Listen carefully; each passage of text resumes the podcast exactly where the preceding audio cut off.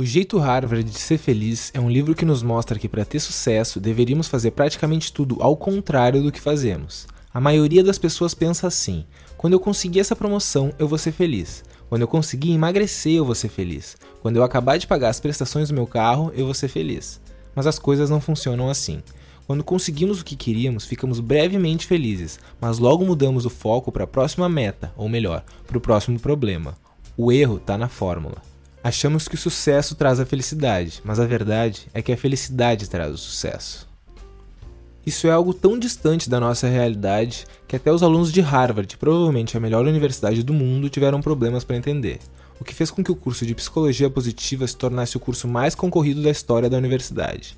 Daí nasceu o jeito Harvard de ser feliz, onde o autor Sean Acor, que diga-se de passagem tem uma das palestras mais visualizadas do TED Talks, mostra os resultados do seu estudo com mais de 1.600 alunos para entender as características que nos levam ao sucesso. E ele passa o livro inteiro provando que felicidade vem antes do sucesso. Nas suas próprias palavras, se conseguirmos que alguém aumente os seus níveis de otimismo, ou aprofunde a sua conexão social, ou aumente a sua felicidade, todos os resultados em negócios e educação melhoram drasticamente. Foi observando esse padrão de comportamento que uma empresa de seguros chamada MetLife decidiu contratar parte dos seus funcionários com um critério principal: o nível de otimismo que eles apresentavam, mesmo que eles tivessem ido muito mal no teste de aptidão da empresa.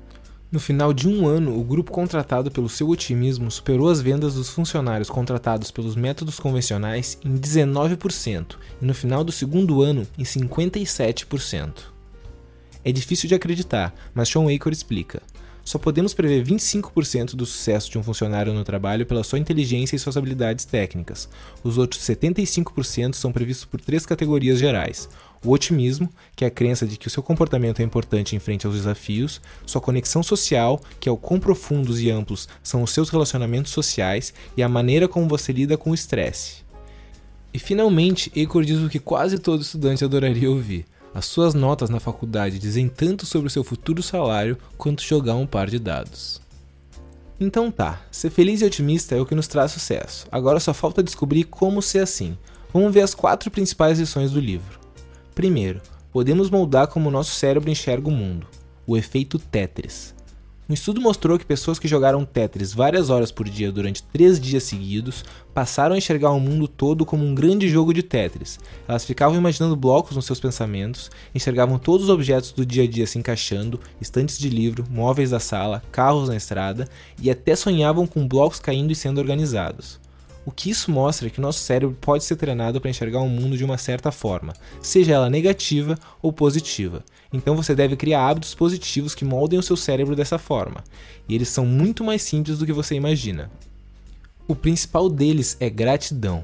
Escreva todo dia de manhã três coisas pelas quais você é grato. Use dois minutinhos para mandar uma mensagem ou um e-mail de agradecimento para alguém assim que você chegar no seu escritório. Isso é um hábito utilizado por empresas como Facebook e Microsoft. Além disso, o livro também recomenda meditação e exercícios físicos. Segundo, veja problemas como desafios, não ameaças. O autor chama isso de cair para cima ao invés de cair para baixo. Após cada falha, crise ou catástrofe, três coisas podem acontecer: ou nada muda, ou você fica preso em espiral negativo e mais coisas ruins acontecem, ou você volta mais forte do que nunca. Não preciso dizer que o terceiro é o melhor cenário. E a parte boa é que sempre que algo ruim acontece, o seu cérebro cria vários cenários alternativos imaginários, e é aí que você deve assumir o controle. Você tem que escolher acreditar no cenário alternativo que vai te fazer trabalhar mais, ao invés do que vai te fazer desistir.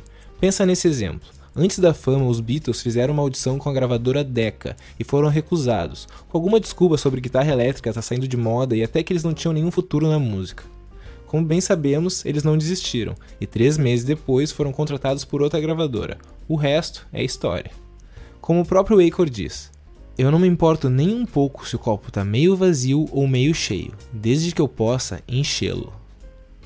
Terceiro, não abandone os amigos, não pare de socializar. Qual a primeira coisa que fazemos quando estamos atolados de trabalho? Abandonamos totalmente a nossa vida social para dedicar o máximo de tempo a esse trabalho. Novamente, errado. O que Sean Acor viu na sua pesquisa foi que os estudantes que praticamente moravam na biblioteca e comiam nos seus quartos para que pudessem usar todo o seu tempo para estudar não eram os que tinham o melhor desempenho. Eles eram que entravam em colapso nervoso, desistiam e acabavam pedindo transferência para outra universidade. O melhor jeito de sobreviver ao estresse e à sobrecarga de trabalho é justamente o oposto disso. Devemos aumentar o investimento nas conexões sociais. Quanto mais trabalho, mais precisamos de amigos. Mas e o que nos impede de pôr tudo isso em prática? Basicamente é a falta daquele impulso inicial que faz a gente levantar a bunda do sofá e fazer o que sabemos que temos que fazer. É aí que entra a quarta lição, a regra dos 20 segundos.